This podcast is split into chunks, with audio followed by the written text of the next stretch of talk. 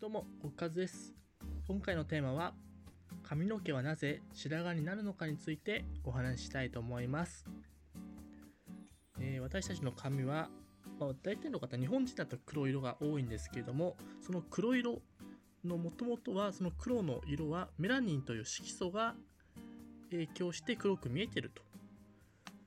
いうことなんですけれども、えーその色素があるメラニンの方栄養を吸収する際に、まあ、そのまま押し出されて髪がどんどん伸びていくっていうな過程の中で、まあ、そのメラニン色素細胞の方が、まあ、突然何かの原因で死んでしまったりまた、まあ、その黒いメラニンを生み出す能力が落ちていくとどんどん白髪になっていくそうです。でその原因となると言われているのが主に3つありまして1つが加齢によることですね。まあ、年を重ねることに、まあ、さすがになんか人によっても個人差が結構大きいみたいなんですけれども、まあ、加齢によって人によってはそういうメラニンの能力が落ちていって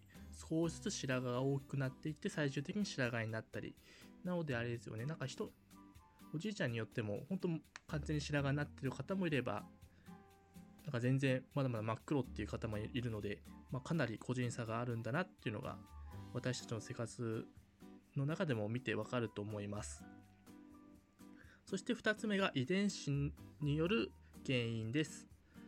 そうですね、白髪になりやすい人とそうでない人がいると。で、それは大体遺伝子で決まってくるということも言われています。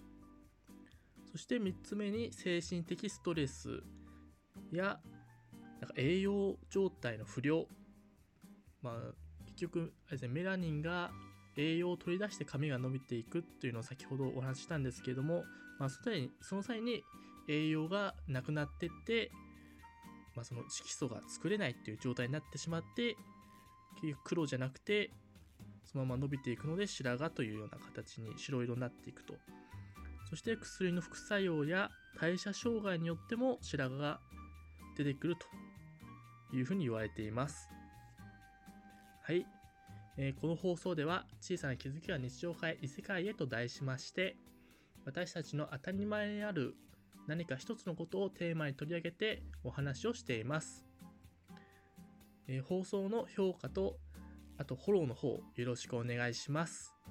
それでは次の放送でお会いしましょう。じゃあねー。